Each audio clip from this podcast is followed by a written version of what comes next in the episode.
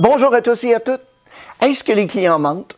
Dans la région où j'habite et toutes celles où j'ai habité dans le passé, j'entends souvent des représentants des ventes déclarer ceci. Les clients, c'est des menteurs. Qu'importe l'endroit que j'ai pu visiter, au Canada, aux États-Unis, en France, à Tahiti et même en Nouvelle-Calédonie, j'entends toujours la même chose. Les clients mentent. Dans cette vidéo, on va voir pourquoi les clients mentent et quatre règles à respecter pour les inciter à dire la vérité. Mon nom est Mario Loubier. Dans le but de vous aider à améliorer vos performances dans le domaine de la vente, de l'expérience client, mais aussi du leadership, on partage sur cette chaîne des stratégies, des éléments de motivation et d'engagement parce que les émotions mènent les décisions. Vous pouvez aussi vous abonner à notre chaîne et obtenir gratuitement au moins une vidéo par semaine. Pour les entreprises, nous sommes accrédités Emploi Québec dans le cadre de la loi sur la formation. Les détails se trouvent en bas dans la fiche description. Vous pouvez aussi écouter cette vidéo en podcast en cliquant sur les liens dans la fiche description au bas de l'écran. Supposons que je me rends travailler chez vous pour les 100 prochains jours. Et si je vous disais qu'il n'y aura aucun client qui ne me racontera aucun mensonge, tous vont me dire la vérité, qu'est-ce que vous penseriez? Pensez-vous que c'est possible?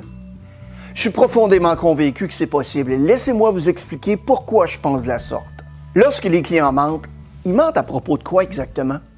Ils mentent à propos de leur budget, ils mentent à propos du moment de l'achat. Ils mentent aussi à propos de leur crédit. Ils mentent à propos du comptant qu'ils vont mettre dans la transaction. Ils mentent aussi à propos des personnes impliquées dans la décision d'achat. Ils mentent à propos d'un prix obtenu à un autre établissement. Et ils mentent à propos de bien d'autres choses. Je connais certains représentants des ventes qui vous diraient que leurs clients ne leur mentent jamais.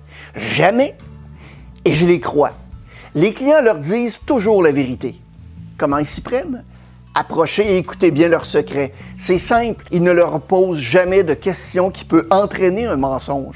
On enseigne aux représentants des ventes à poser des questions qui produisent des mensonges. Prenons un exemple du merveilleux monde de l'automobile. Lorsque votre client veut changer son véhicule et qu'il aimerait l'impliquer dans la transaction du nouveau véhicule, je suis convaincu qu'il prendra la peine de faire un minimum de recherche sur Internet pour trouver la valeur de son véhicule actuel, n'est-ce pas? S'il découvre que son véhicule vaut à peu près 9 000 quel prix va-t-il vous donner? 12 000, 14 15 000? En tout cas, sûrement plus élevé que sa valeur sur le marché. Vous demanderez donc au client le prix qu'il voudrait pour son véhicule actuel, parce que c'est ce qu'on vous dit de faire. Il va vous dire qu'il a vu son véhicule sur Internet et qu'il vaut 15 000 rien de moins. Vous complétez la feuille d'évaluation en prenant bien soin d'inscrire tous les détails et vous vous rendez voir votre directeur des ventes avec le montant que veut votre client, c'est-à-dire 15 000 Le directeur fait ses recherches, il découvre que le véhicule vaut en fait 9 000 et peut-être qu'en s'étirant un peu, il peut offrir 9 500 À ce moment précis, quelle est l'attitude du directeur des ventes? Positive ou négative d'après vous? Évidemment, c'est négatif. Il se permettra même d'ajouter quelques commentaires concernant le client ou la voiture du genre, ben voyons, as-tu vu le rêveur? Maintenant, ayant vu l'attitude du directeur des ventes et ayant entendu son commentaire, quelle sera votre attitude comme représentant des ventes? À retourner voir le client avec cette offre?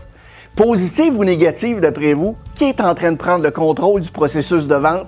Le client c'est à vous de garder le contrôle de la transaction. Hey, montrez-moi que vous contrôlez bien la situation en vous abonnant à cette chaîne si ce n'est pas déjà fait et aimez la vidéo en cliquant sur le like. Ça va aider l'algorithme de YouTube et vous recevrez au moins une vidéo par semaine dans le domaine de la vente, de l'expérience client et du leadership pour vous aider à mieux performer dans votre domaine. Merci. Pouvez-vous me donner trois bonnes raisons pour lesquelles vous voulez savoir combien de clients désirent pour son véhicule actuel? Pensez-vous vraiment tomber sur la dernière personne qui n'a pas accès à Internet? Pourquoi voulez-vous avoir cette information? Pensez-vous vraiment qu'en posant la question, la majorité des clients vont vous dire la vérité sur la valeur de leur véhicule? Allez, donnez-moi trois bonnes raisons dans l'intérêt du client. Deux, une.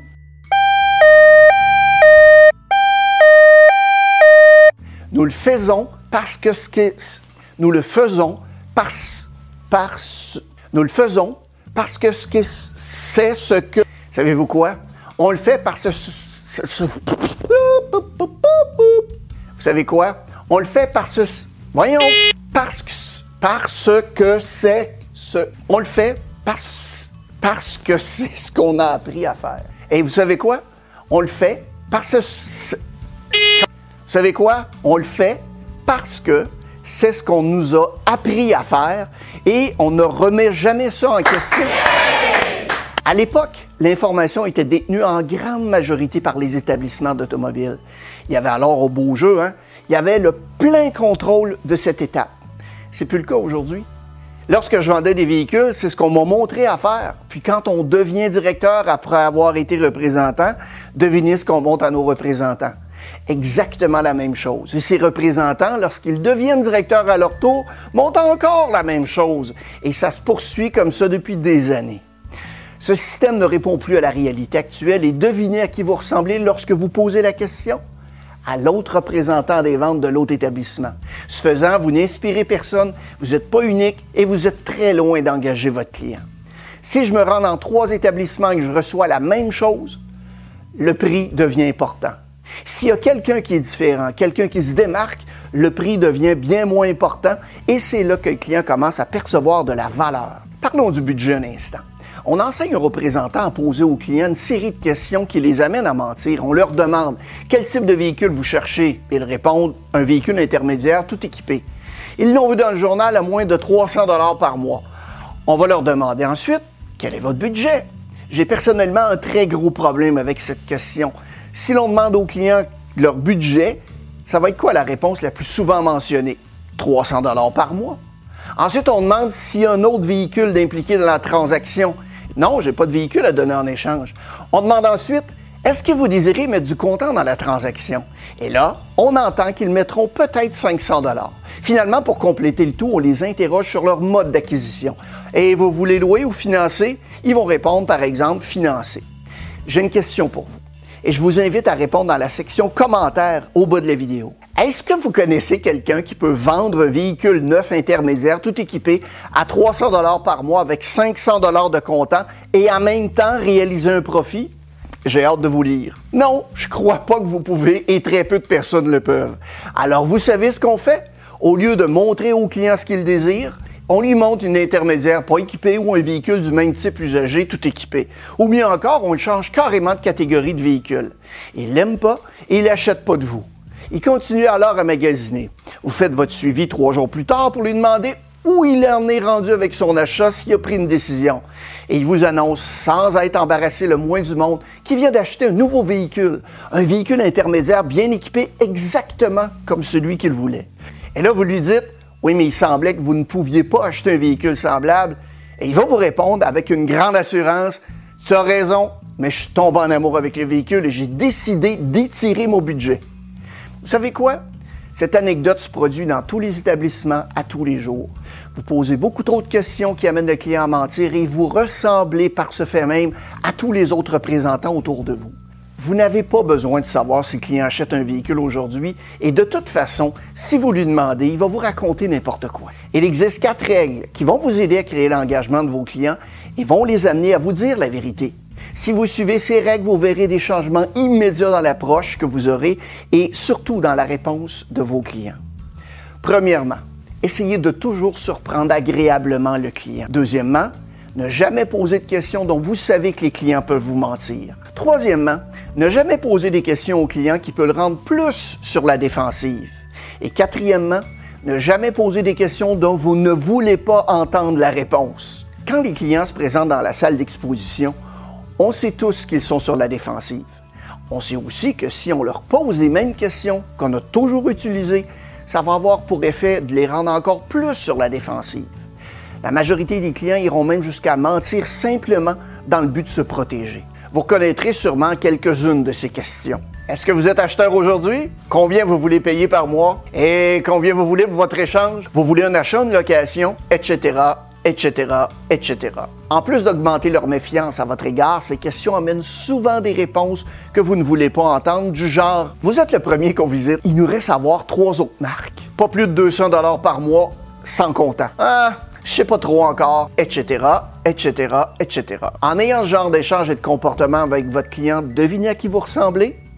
À tous les autres représentants. Je ne peux pas acheter une livre ou un kilogramme d'inspiration et d'engagement. Je ne peux pas non plus acheter une livre ou un kilogramme de respect, de relation, de confiance et de transparence pour inspirer les autres. Je peux par contre développer des attitudes et des comportements qui vont résulter en respect, relation, transparence et confiance. Je rencontre encore trop d'individus qui cherchent les raccourcis, les moyens faciles de connaître du succès en affaires et dans la vente toutes les manipulations, les raccourcis, les passe-passe, les gimmicks, les mensonges ou les trucs pour essayer de s'en sauver fonctionnent. Oui, oui, vous avez bien entendu, ces stratégies fonctionnent. Je connais des entreprises et des gens d'affaires, des vendeurs, des vendeuses, des commerciaux qui utilisent ces comportements et qui gagnent leur vie.